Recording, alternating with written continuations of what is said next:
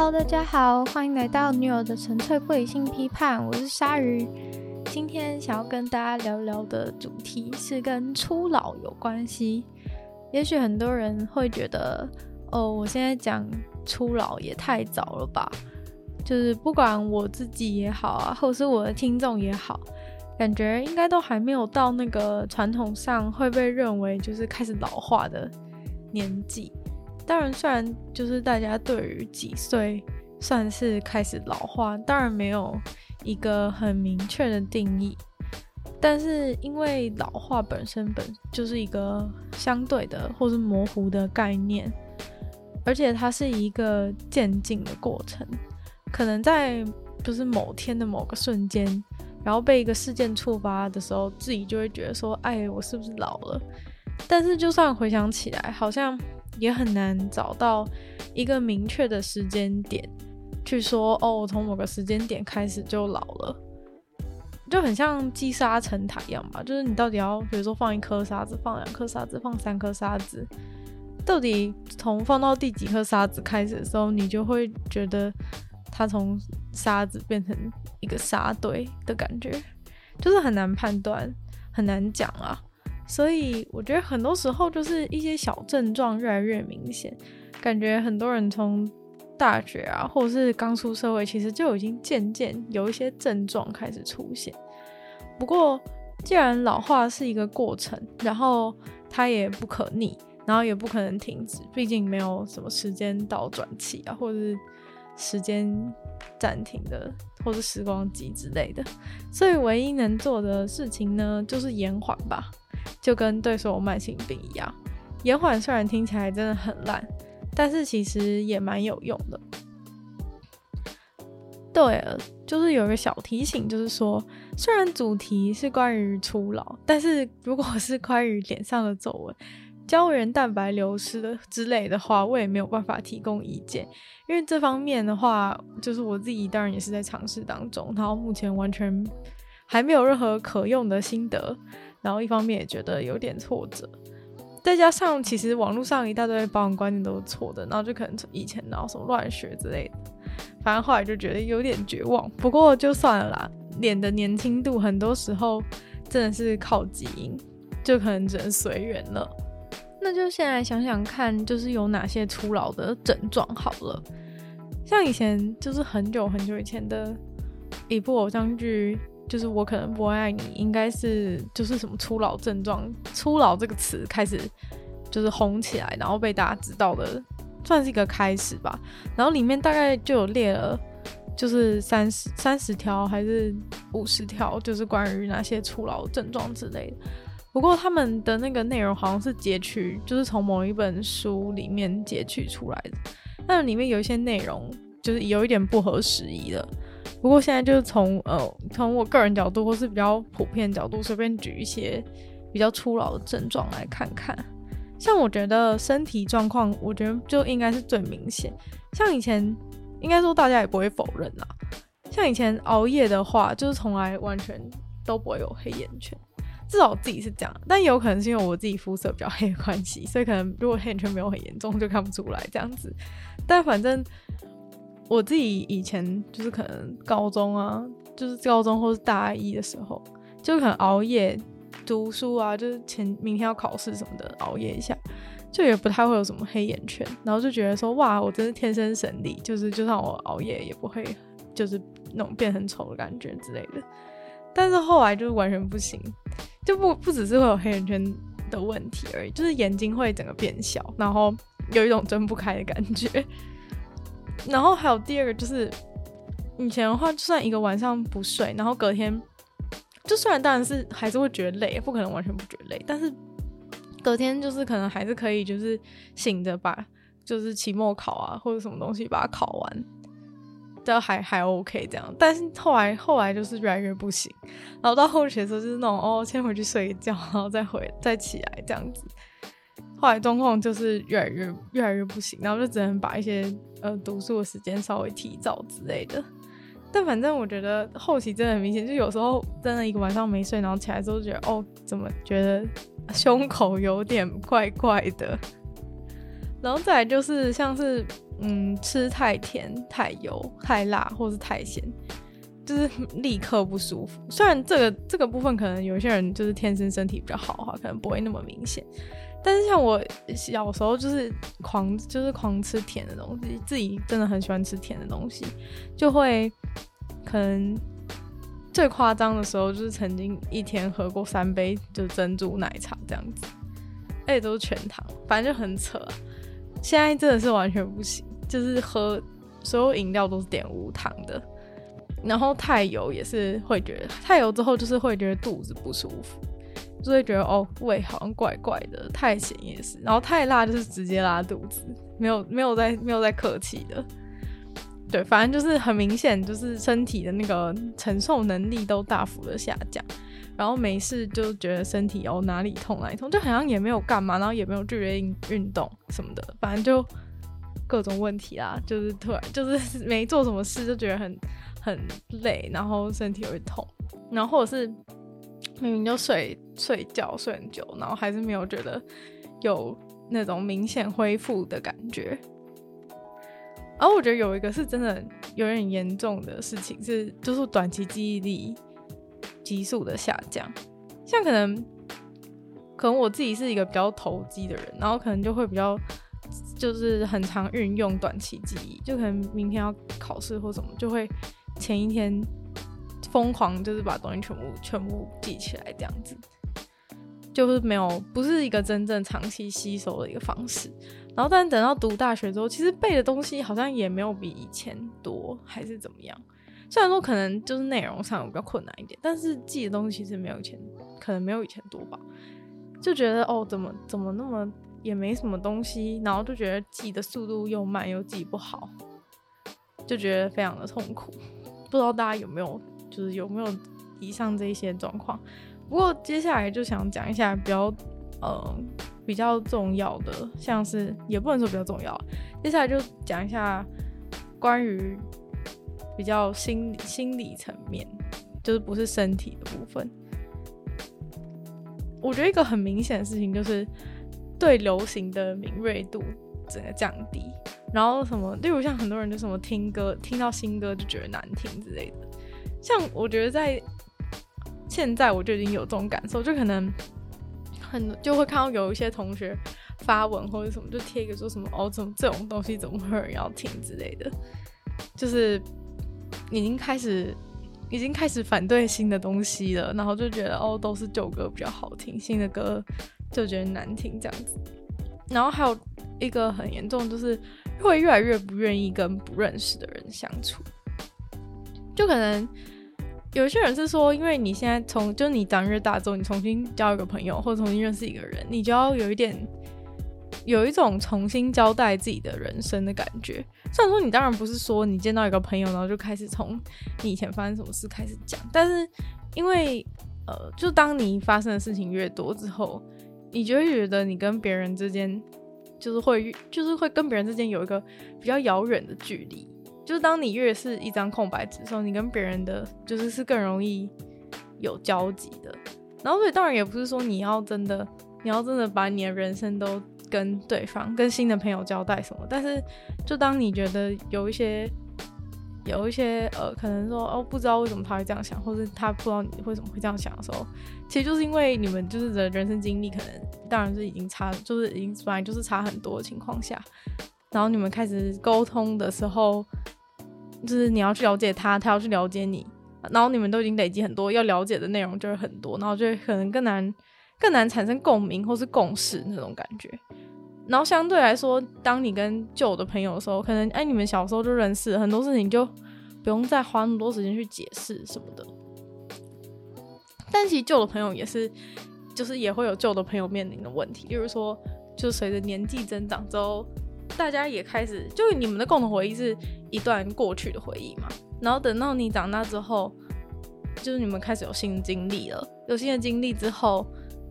可能想法也会越来越改变。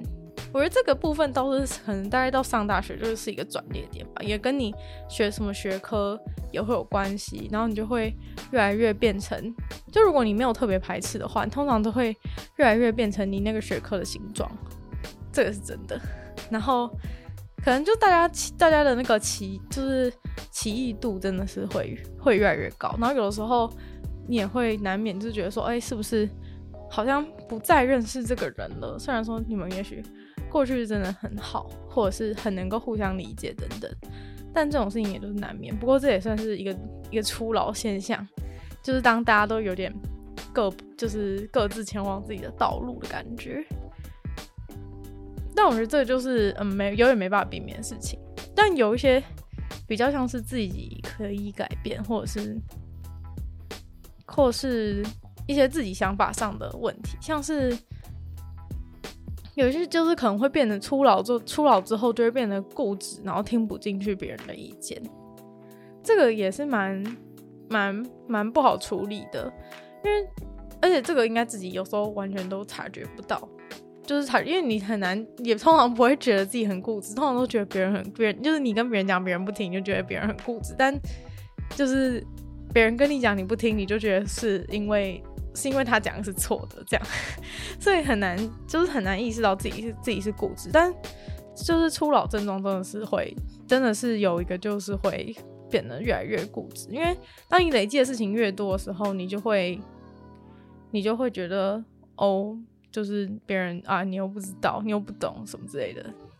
然后有可能自己做决定其实错的，但是就是不会，就是不真的不能不会发现。然后但当你就是就是有就很多固有的固有的想法存在的时候，就是会变成你很容易被先入为主的想法蒙蔽。就可能你今天看到一个东西，你就已经觉得它是那样了，你要怎么样去，你要怎么样去有新的。新的想法去改变，就是很难吧？你如果你都已经觉得，就是比如说你今天都已经觉得一个东西是红色，就是今天有人突然跟你讲说它绿色，你根本不会，你根本就你就觉得那个人是疯子，你根本不会理他。但是如果你还小的话，你可能就会怀疑说，也许他真的有，就是是绿色的可能性之类。这个当然，这个例子当然是极端了一点，但是我觉得基基本上的道理就是这样。就是可能通，我觉得通常是比较是价值判断式啊，可能红色跟绿色有点太，有点有点太客观的一个事实。但就是可能就你觉得一个东西是不好的之类的，你就一直觉得它是不好。但有时候你已经开始忘记去忘记去思考，忘记去思考说，哎、他你到底为什么会这样觉得，或者说别人这样觉得是不是也有可能是有道理的之类的。对，然后这个就是跟下一个想要讲的点说，很觉开初老症状会开始觉得很多事情都是理所当然。那个你看到一个东西，你就不再会去问他，问说为什么这件事情会是这样，就很像别人跟你讲什么，你就觉得说啊，为了为了让这件事情赶快进行下去，你就你就对对对对对，我也觉得是这样，然后就是把它把它混过去，然后这样当下在这种时候，你你觉得你自己是可能在应付或怎么样，但其实久而久之就就就变成一种习惯。就反正当别人跟你讲什么，就是你可能为了和谐啊，为了什么之类，你就会觉得说，哎，干嘛干嘛搞那么累呢？就是别人说什么就跟着跟着觉得是那样就好了之类的，或者是你看到一些现象的时候，就会觉得说，哎，去管那些原因好累，反正反正世界就是这样啦，不然呢？那种感觉就是不管你有没有去好奇，感觉世界也是会过下去啊，对，然后就会慢慢成为一个就是思考方式。就会变得很僵化，我觉得思考方式变得很僵化之后，就是现在大家很喜欢喊说什么要 think out of the box 啊之类的，就是什么你要你要跳脱你的框架之类什么，但等到你初老之后，这句话就变成只是梦了，因为。想想看，就是刚刚前面那些东西，就是堆叠起来，就是你又固执，然后没办法听别人意见，然后对事情也觉得理所当然，然后思考方式也就是就是很僵化了，看到什么东西都有先入为主观念，就是怎么想都觉得完全没有办法，没有办法跳脱任何框架，就是那个那个框架已经是一个隐形的框架，你甚至看不到它，所以。你根本不可能，就当你没有办法意识你在一个框里面的时候，你就不可能跨出去，因为你根本不知道你有框，就是你根本不知道那里有个框，你要跨什么东西，所以你就会一直只能在一个固定的轨道上面思考。对，然后这样其实是对于，应该说对于，我觉得对于存在这个世界上有点不利吧，因为可能如果很多事情在变动啊，或者是遇到。有的时候，嗯、原本的方式已经没有办法解决现在的问题的时候，就是会会被会被绑住吧？我觉得，因为就等到那时候，你想要你想要做出一些改变的时候，可能已经来不及。因为就像刚刚讲，就是你想要跨那个跨出那个框的时候，就是你已经看不到那个框了，就是它它会渐渐那框会渐渐变透明，然后你看不到它之后，就没有办法跨出去。我目前还要想到的一个。就是初老症状，就是没办法接受挫折。我觉得这跟上一集在嗯，就是早点恋爱吧里面讲到的，讲到的那个有点像，就是说等到你长大之后，你你的心就会变越来越固化。然后后来想到一个例子，就是有点像是，有点像是就是老子说老子想的那种概念，就是说硬的，就是硬的东西，就是看起来好像比较坚固，但是其实。但其实硬的东西通常比较脆，然后你去折它的时候反而没有一个弹性，所以它就会断掉那种感觉。然后所以我觉得在这边感觉也是差不多的一个一个道理，就是等到你就很就像前面讲说，等到你很多东西都已经固化之后，就会就会没办法接受一些失败，然后就会很容易很难过，然后跌倒就会没有办法再站起来。那接下来就是要。接下来就大概讲一下，说为什么为什么保持年轻很重要？因为可能很多人觉得说怎样，就是就是这反正就是人生啊，就是老就老了，就是为什么要刻意的去避免它之类的。那这边就想简单讲一下，我觉得像是身体方面的话，很明显是你整个活力会下降很多，然后身体机能也变差很多，整体的。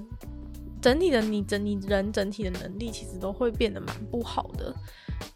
因为你就失去，就可能做一下事情就觉得很累或怎么样，你整个人就是你如果不管你想做什么事情，工作也好，或是你培养的兴趣也好，你做很多事情的效率都会变差，然后续航力也都会变差，所以这个 这个部分应该是蛮显而易见，不用多说。然后关于就是关于比较内在的部分的话。就是僵化，就是僵化的脑子对能力就是是完全是一种退化，因为你就算说很多人可能会觉得说哦，可是就是你变老之后你就有经验啊，什么吃过的盐比别人吃过的米还多啊之类的，各种这种想法，经验当然是可以帮助你，就是做很多事情的时候减少减少出错，没错，但是但是经验有效的情况是在。就是当下次发生的事情跟你的经验是相符的时候，你的经验才会才会有用。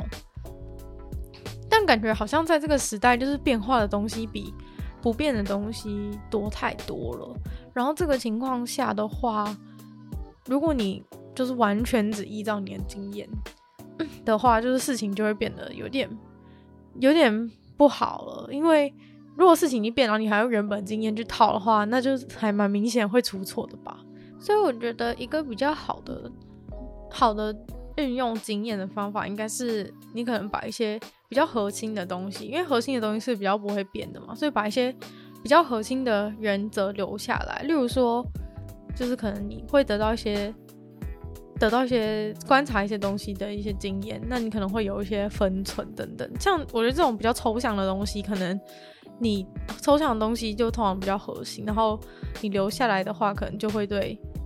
可能真的会对。就算事情改变了，很多事情还是可以继续继续应用下去。但是我觉得比较那种比较呃细节，或是比较比较教条式的一些知识，就是会反而容易就是随时都改变。以目前的状况来说的话，所以呃经验就是还是重要，但是就是它的地位就是有稍微的。减弱这样子，所以就是保持你脑袋的弹性跟就是接受一些新东西的开放度都还蛮重要的。对，所以这大概就是我觉得为什么就是有有必要去保持这个年轻，就是不能就是放任它老化的一个理由。那接下来可能就会谈谈到经验，就会想说，那老跟成熟的差别到底在哪里？因为其实。就在某种程度上，可能也是同一件事情啊，因为就是都是指一个，就是都是都是在一些时间跟经验累积之后的，就是对这样的情况的一个形容词。但老是感觉是一个比较负面的词，然后成熟是一个比较正面词，就像就像年轻是一个比较正面词，但是幼稚是一个负面词，大概是一样的感觉。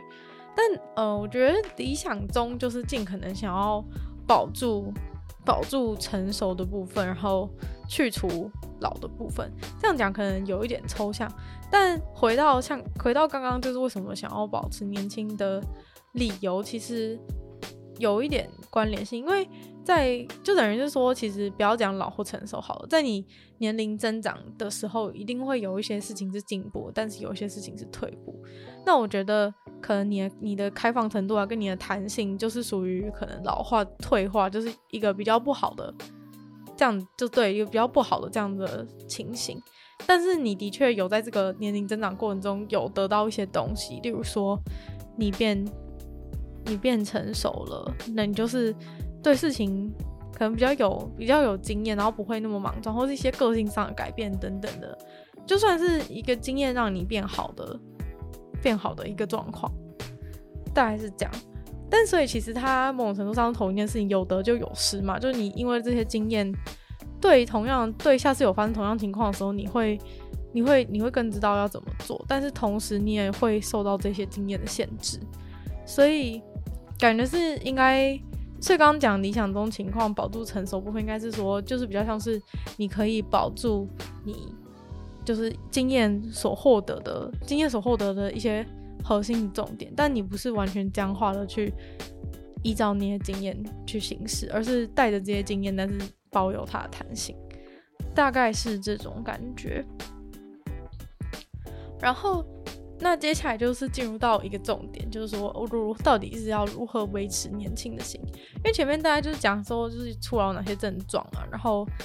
就是初老随时都存，随时都在你身边等等。那如果我们想要做一个延缓的动作的话，到底要怎么做才能够维持？就是维持自己是年轻，比较就是尽量延缓啊，维持年轻的状态这样子。那我觉得一个很核心的部分是观察。我觉得就如同就是嗯，在你。变年纪变大的时候，你就是你会变得，你会觉得你会变成一个比较以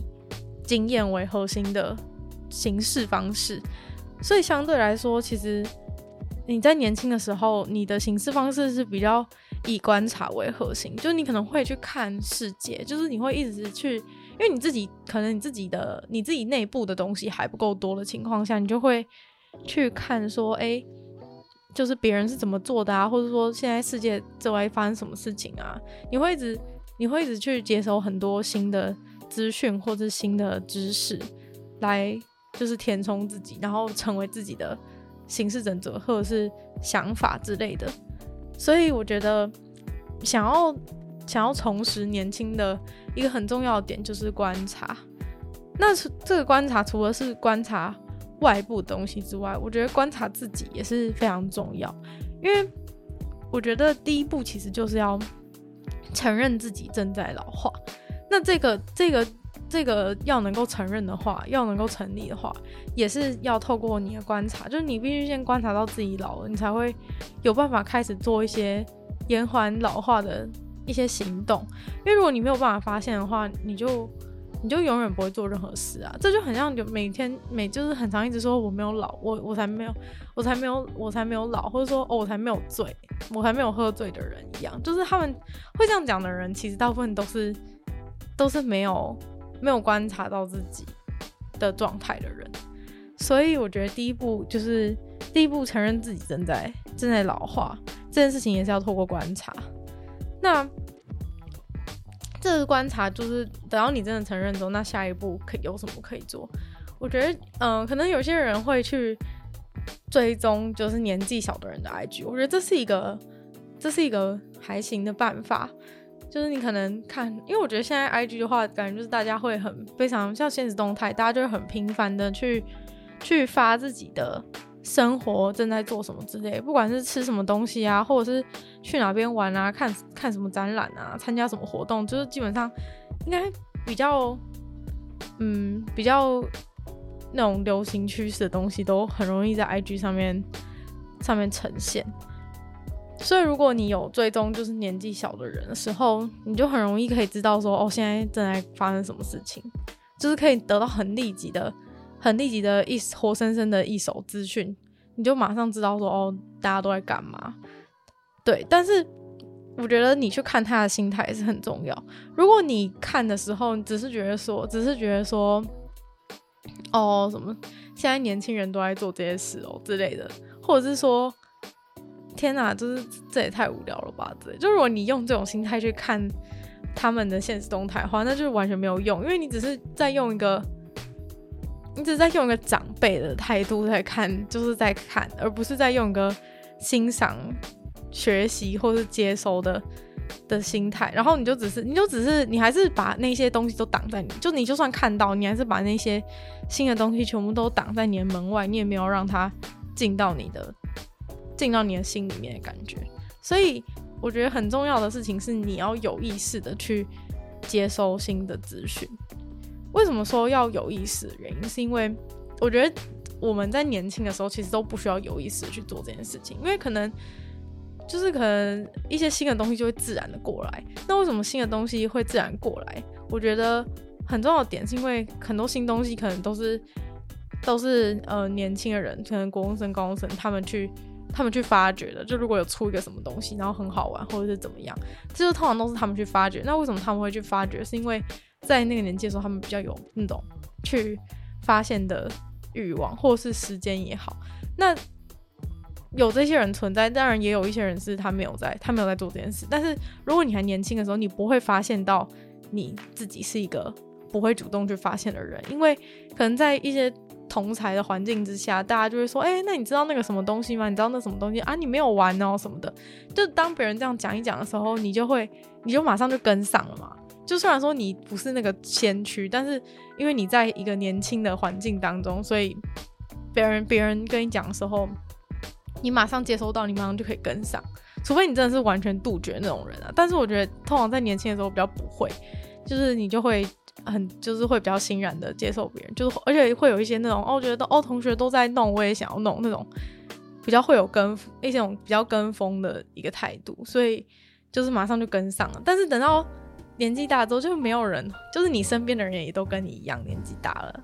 就是你们你们是同一个同一个 generation，然后大家都一起长大了嘛，所以。你身边的人也不会再去发现那些东西，然后大家也都各自忙自己的事情，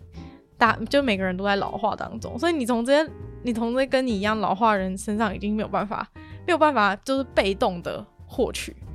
一些新的东西、新的资讯，所以才需要有意识的去接收，就是可能你要你必须追踪一些那种追踪一些那种有趣的粉砖啊，或者是追踪一些这种。年纪小人，或是你主动的一直去看说哦，现在都在办什么活动什么的，你要有意识的去接受，你才接收得到，要不然就是你的天线频率已经不对了，所以你你都接你不会被动的接收到。然后在心态上的话，我觉得就是要。能够保持一个好奇心，因为如果你不好奇的话，你做那些事情都你有一次接收新资讯，你也会觉得很痛苦，就会觉得说哦，干嘛做这些事情，就是无聊，我对那些事情又没兴趣，就是因为毕竟那个东西可能已经不是你的你的时代的东西，或者是就是你已经不再有一些那种那么好玩的一个心情了，所以你可能就会觉得很无聊。但我觉得不行，就是你必须要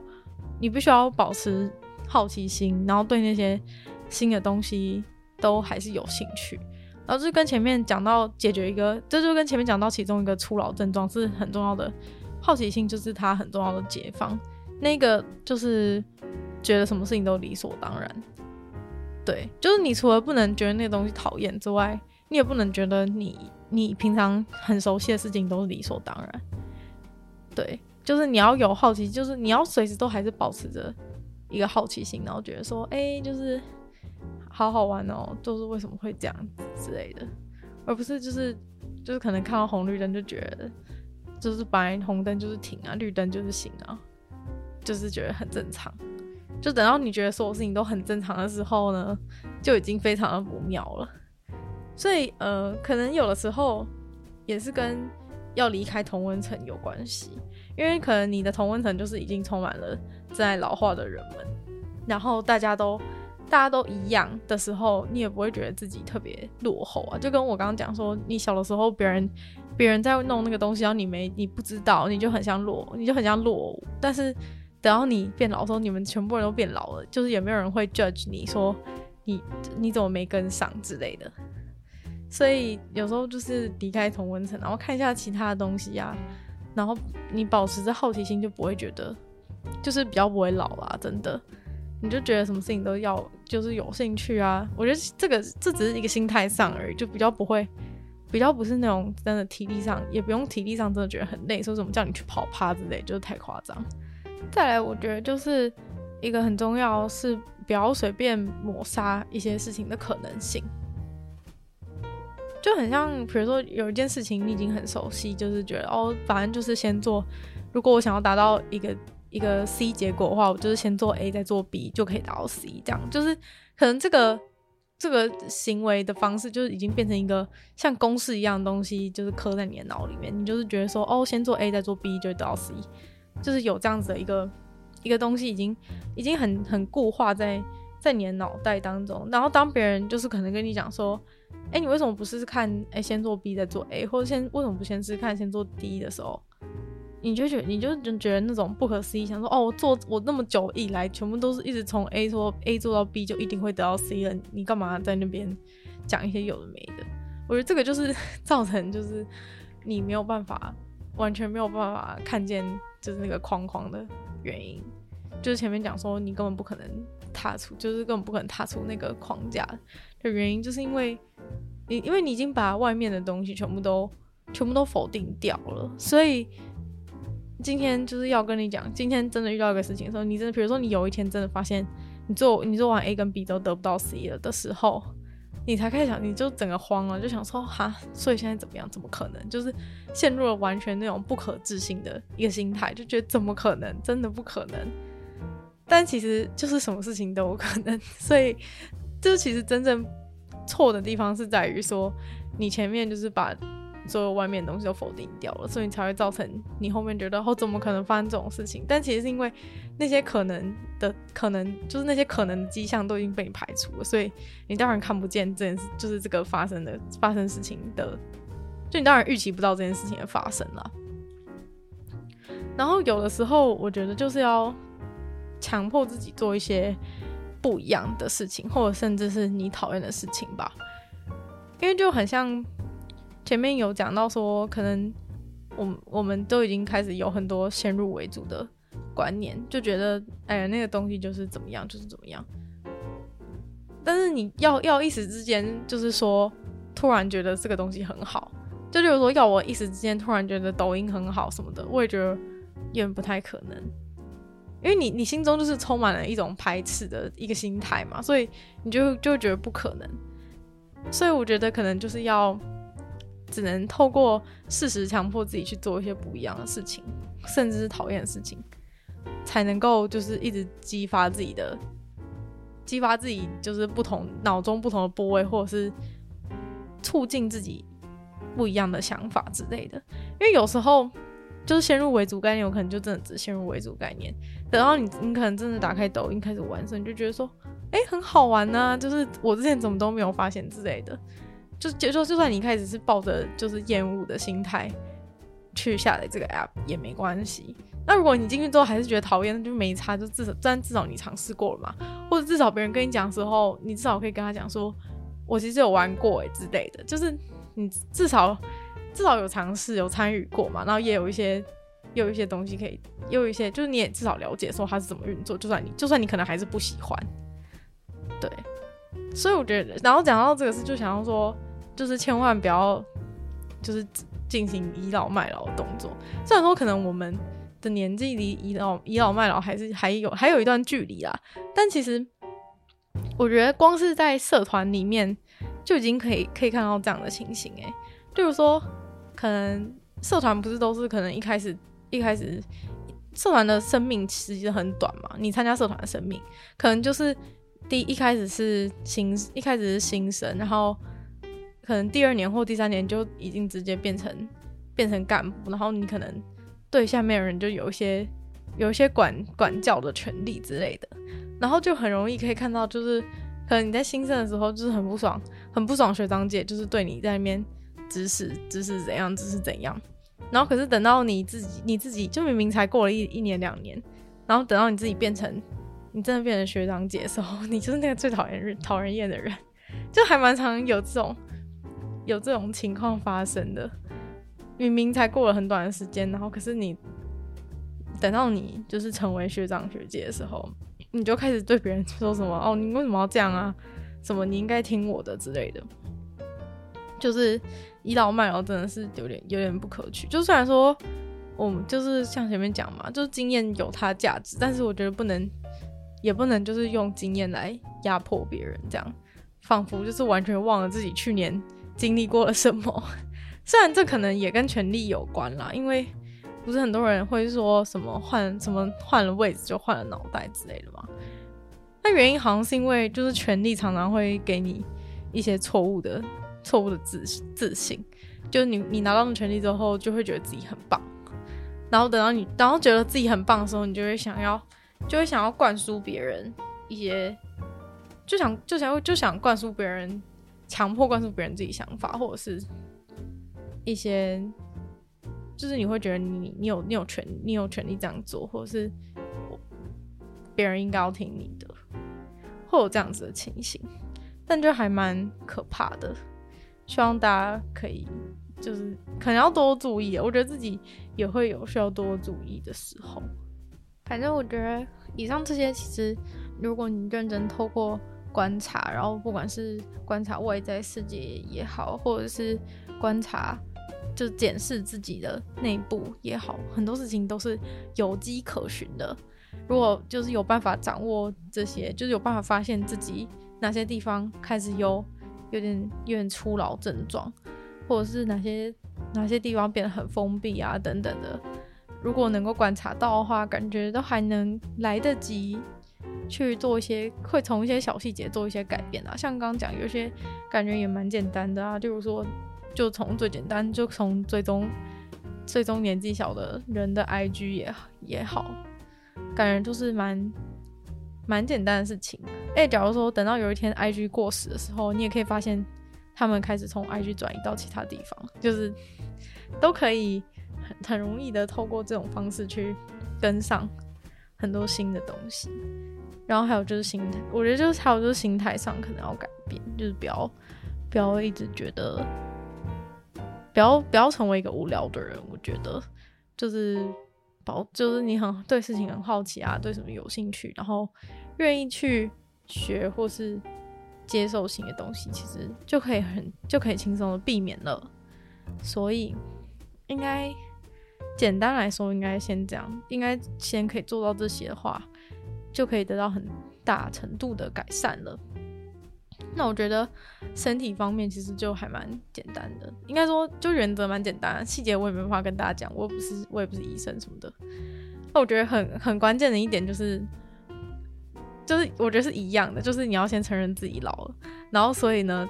第一个第一个步骤就是你一定要，你真的是不行就不要撑。像很多时候不是都会，可能年轻朋友都会约去夜唱什么的，但其实夜唱基本上就是一个。你去，然后待到两点的时候，你就已经快累到爆，但是又要全部人都要撑到早上才坐捷运回去之类的。但我觉得真的是不要不要再虐待自己了。你要想想看，就是如果别人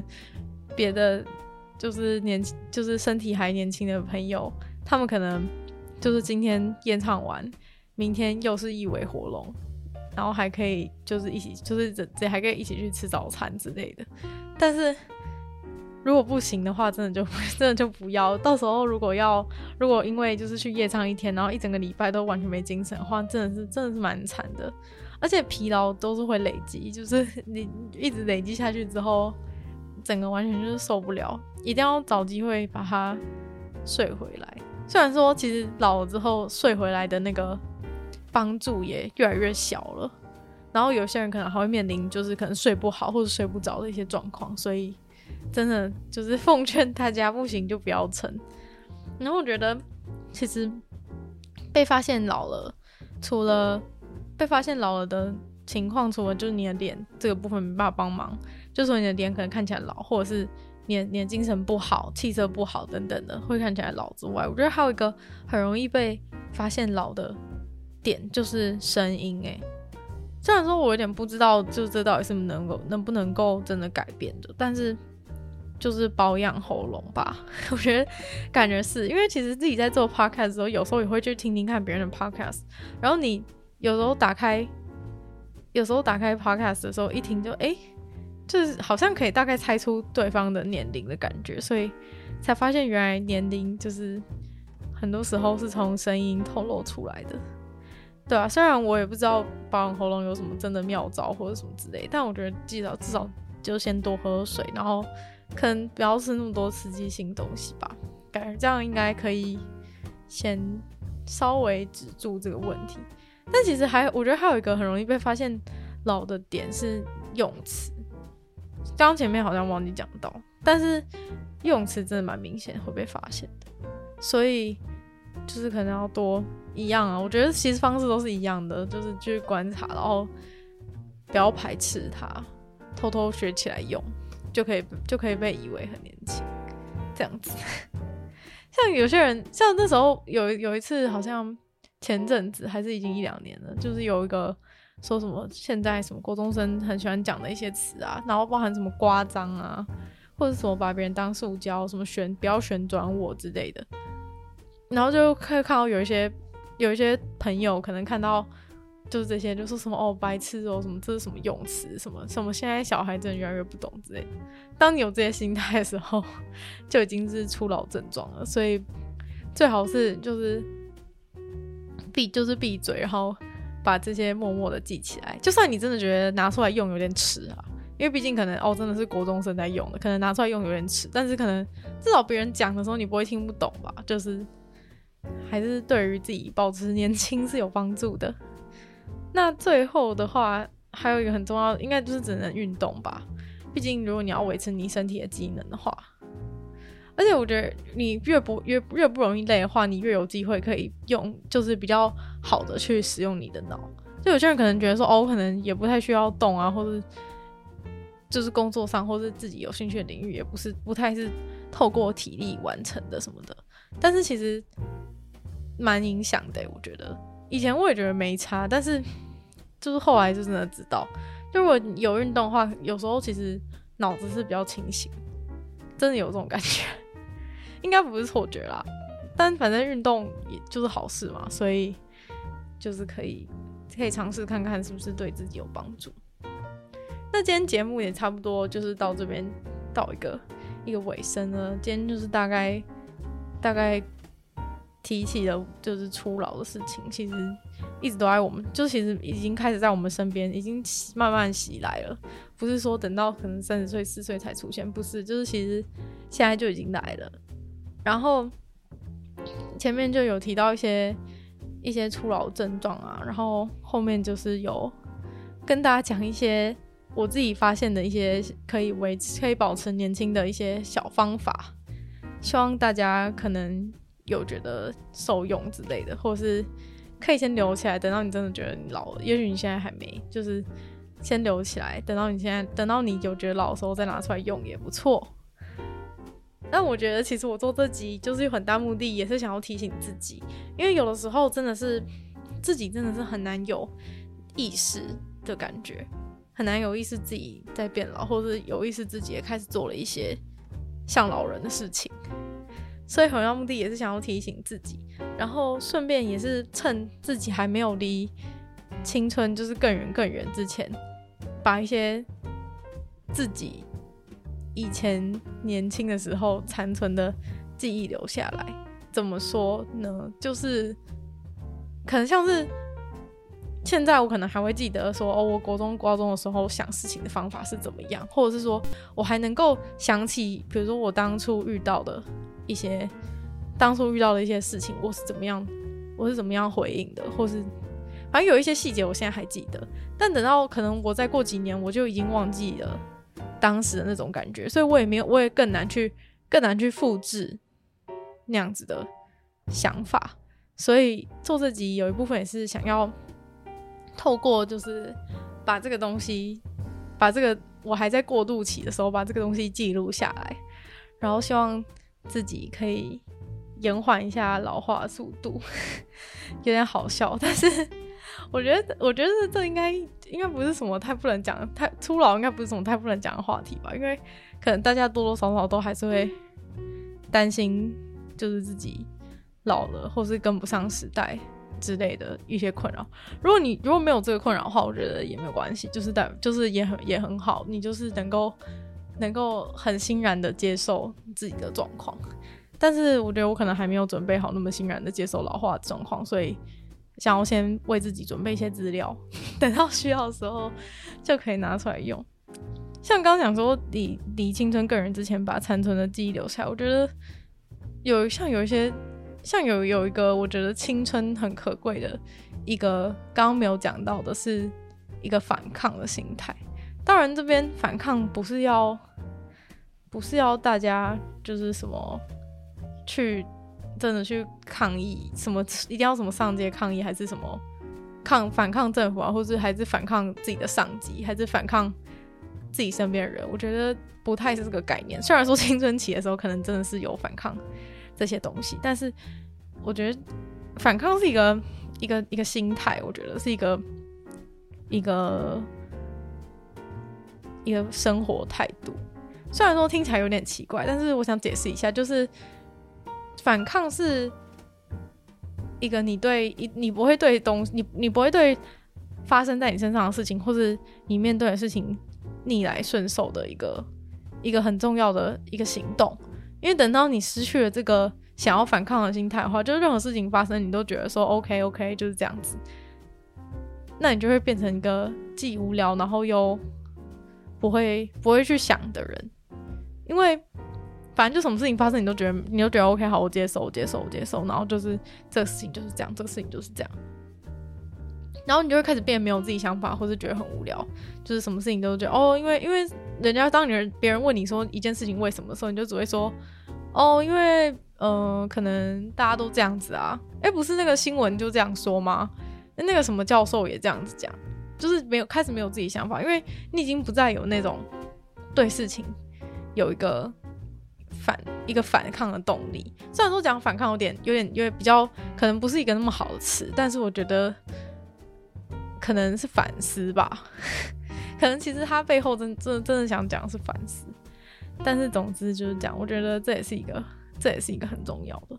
希望我就只是希望自己还能够保持这些东西久一点，等到到某个某个时间点，可能就会开始觉得哦随便啦，反正就这样了，人生就这样了之类的，到时候就应该会有点遗憾这样。那今天节目就差不多到这边啊！如果对这集的内容有什么想法的话，都可以用 IG 小盒子私讯我，或者是你有哪些初老症状觉得有共鸣的话，也可以，也可以跟我说。对，通常都不会有人跟我说，所以有点难过，但 没关系，就是这样子。然后女友纯粹不理性批判，就是每周每周会更新嘛。对，虽然最近自己更新，有时候讲话也是讲不是很顺，然后想主题也是有点有点烦恼，但是其实也蛮有趣的，自己也在准备这些内容过程中有学习到一些东西，觉得对自己也是有帮助的。那就也希望对大家，就是有听到的人，可能也多少有点帮助，一点点就 OK，就是也不用都认同我讲的事情啊。对，那现在有新开的 podcast 叫做《鲨鱼》，就是趁机打广告一下，因为《鲨鱼》的那个收听状况是很不理想，但也是因为刚开始啊。但不管怎么样，《鲨鱼》就是《鲨鱼》就是可以帮助你，就是抗初老这样子。因为《鲨鱼》就是会跟大家分享一些有趣的、有趣的新资讯，接收这些，然后就可以看见跟看见世界的改变这样子。对，那差不多就这样。鲨鱼的话，就是会每周二、四、六更新。对，然后女友纯粹不理性批判每周三更新。那其他就是你可能会需要的连接，YouTube 吧，或者我 IG 之类，都在下方资讯栏。想要的话就可以自取这样子。那我们就下次见喽，拜拜。